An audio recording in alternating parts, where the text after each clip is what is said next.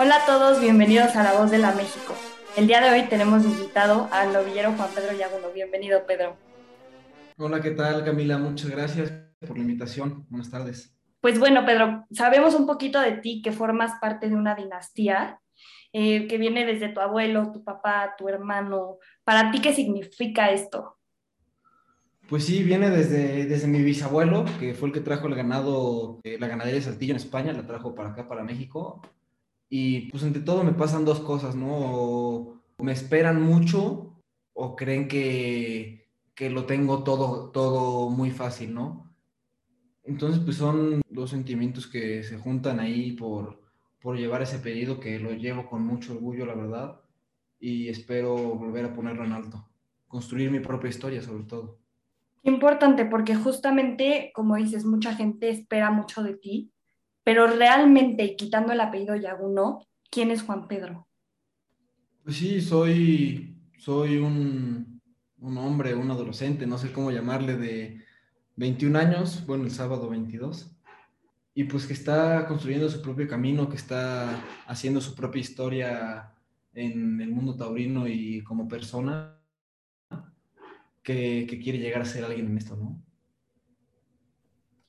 Y hoy creo que es algo que tienes tú muy claro, pero ¿en qué momento y cómo supiste que querías ser torero? Porque creo que no ha de ser una decisión que te llega de la nada, ¿no? A lo mejor de chiquito lo sueñas, a lo mejor vas creciendo, vas aprendiendo, sobre todo si estás metido en este mundo te vas empapando, pero ¿cómo decidiste tú que realmente es lo que querías hacer? Pues desde eh, chiquito empieza casi como un juego, ¿no? debuté en público de becerrista con ocho años y pues empieza como un juego y te vas envenenando y te envenenas y te envenenas hasta que ya estás hasta adentro y, y no quieres otra cosa más que toros.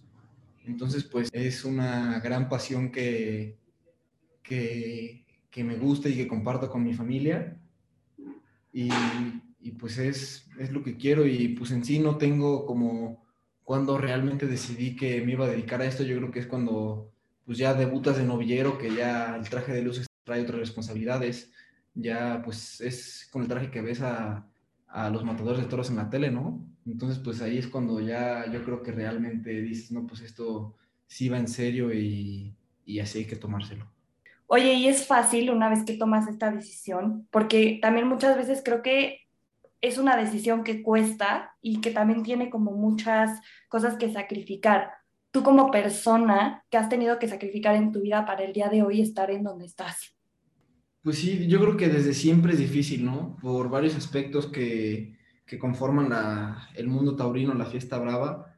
Es complicado todo desde que empiezas, porque aparte al yo empezar tan chiquito, pues no quiero decir que perdí la infancia porque la viví de otra forma, completamente distinta a la de mis compañeros, a la de mis amigos de la edad. Eh, pues yo en vez de ir a las fiestas de cumpleaños a comer pastel y gritar y correr, pues iba a torear algún lado o a tentar, o en vacaciones en veranos me iba a España, o pues cualquier cosa que uno, uno lo ve normal como torero, y aparte es lo que quiero, siempre estar viajando porque tengo que torear o lo que sea, vivir en la carretera en sí, por torear, pues no, no cualquiera tiene la oportunidad, ¿no? Y es, es completamente distinto y se vive distinto, por, por supuesto, y se quiere distinto.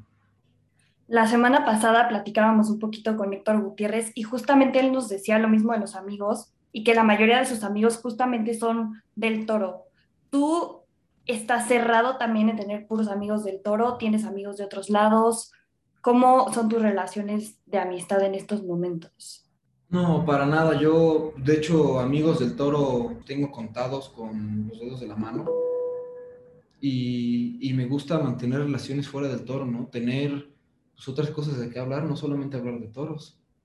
O sea, somos personas y a mí en, lo personal me gusta aprender de, de, otros temas, charlar de otros temas y pues hasta cierto punto no tocar el tema taurino que, que puede llegar a ser muy pesado, ¿no? Mentalmente es muy pesado porque se, se viven muchas cosas, hay, hay muchos chismes que es, lo único que son, eh, o lo hablaba hace poco con Eder que dices algo en confianza y al ratito ya lo sabe todo el mundo.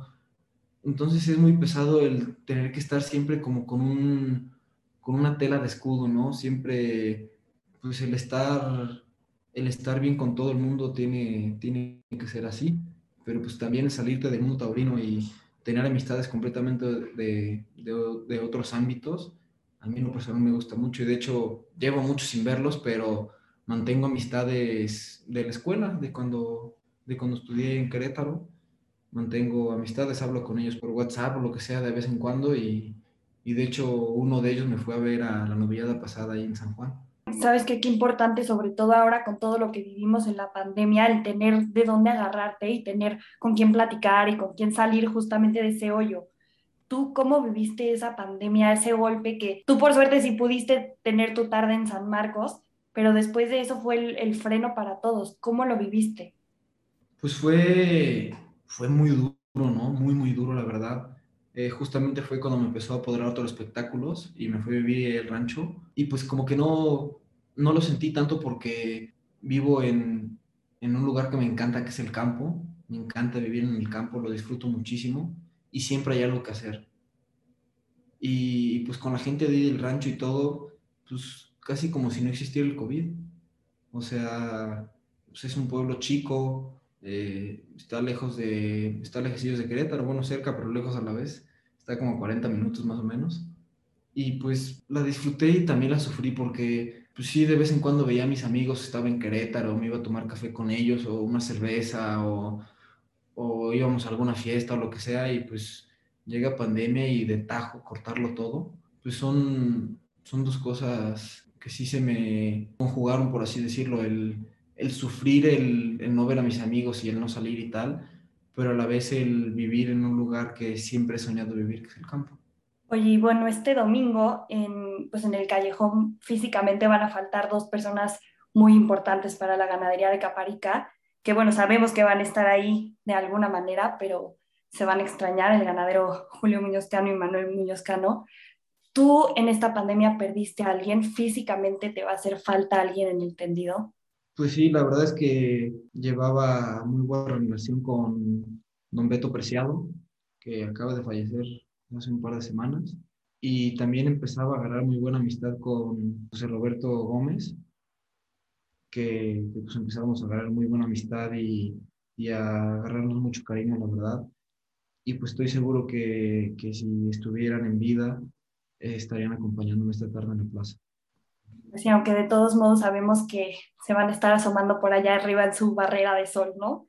Hace ratito platicabas mucho de cómo desde chico te fuiste a España y has tenido como esta diferencia de culturas. ¿Qué diferencia hay entre México y España? Tú que lo has vivido, no solo en el toro, sino también en la vida. Pues te voy a hablar de la vida en general, ¿no? La del toro, pues puede estar muy hablada. Pues es una vida más como tranquila, por así decirlo, la gente está más a su aire, no, no hay los tráficos que se viven aquí en México. Eh, la gente es muy cortés, es muy seguro, ahí puedes estar en la madrugada caminando por media calle en una zona buena, media, y no te va a pasar absolutamente nada, y no vas con el miedo de que si te puede pasar cualquier cosa. Y, y pues es, se vive, se vive distinto, la verdad, muy distinto. Y en las dos, Juan Pedro y Aguno viven lo mismo el día que va a torear. ¿Cómo es un día tuyo horas antes de una corrida? Pues sí, es, es exactamente igual. A mí me gusta viajar a la ciudad donde voy a torear el día antes para despertarme ya en el lugar y no tenerme que despertar muy temprano porque pues hay que viajar y puede agarrar cualquier tráfico. Entonces, a mí siempre me gusta llegar un día antes si es posible. Y, y pues ya amanecer ahí. En las horas antes, pues me despierto por ahí de las 9, 10 de la mañana para desayunar fuerte. Pues, depende de lo que haya y lo que se me antoje, desayuno muy fuerte para ya después no volver a comer nada durante todo el día, ¿no? Y, y, pues así las vivo, intento estar en mi habitación tranquilo, pues descansando y, y viviendo la tarde, disfrutándola hasta cierto punto pasando miedo, pasando nervios, pues conjugando y, y viviendo todas esas emociones y sensaciones que, que, puedo llegar a tener esa tarde. Oye, ya para ir cerrando, para cada persona la palabra triunfo significa algo diferente, eh, dependiendo tu profesión, dependiendo tu educación, dependiendo tus anhelos en la vida. Para ti, hoy en día, ¿qué significa la palabra triunfo? Igual, no solo en los toros, sino en la vida en general. Pues para mí el triunfo personal al final de mi vida va a ser que vea para atrás y que me arrepienta de las menos cosas posibles y estar, estar feliz, estar contento, ¿no?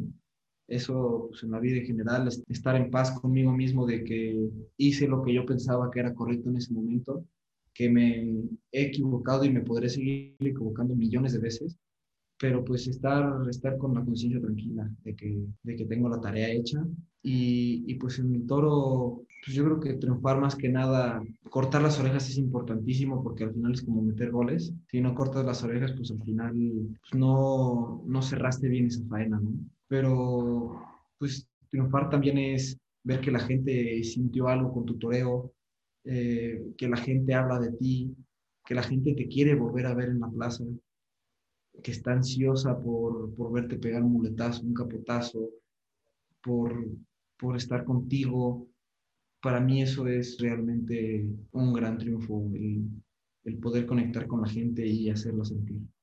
Oye, Pedro, y hoy en día, si le tuvieras que dar un consejo a ese niño que por primera vez estaba subiendo al avión rumbo a España y, y decidido a querer ser figura del toreo, ¿qué consejo le darías? Pues mira, ¿qué consejo le daría? Pues que luche por, por los, su sueño y, y, y que confíe en lo que quiere hacer que siga, que siga por ese camino que, que ya llegarán sus, sus recompensas. Pues muchas gracias por haber estado con nosotros en este capítulo, Pedro. No sé si quieras decir algo más e invitar a la afición a la novillada de este domingo. No, Camila, pues muchísimas gracias a ti por, por invitarme a tu podcast. Y pues yo creo que lo único que se le puede decir a la gente hoy en día es que asistan a la plaza, ¿no? Es la mejor forma de, de reactivar la fiesta brava y si eres taurino, asiste y si no eres taurino también. O sea, te invito a ti, al no taurino que nos está escuchando, que, que vengas a la plaza, que, que aunque no tengas ni idea de toros, vas a salir de esta plaza con algún sentimiento a flor de piel que, que puede ser que nunca hayas sentido. Y te aseguro que vas a querer volver. Pues muchas gracias, Pedro. Nos vemos este domingo en punto de las 4.30 en la Plaza México. Pues nos vemos este domingo, Camila. Muchísimas gracias a ti.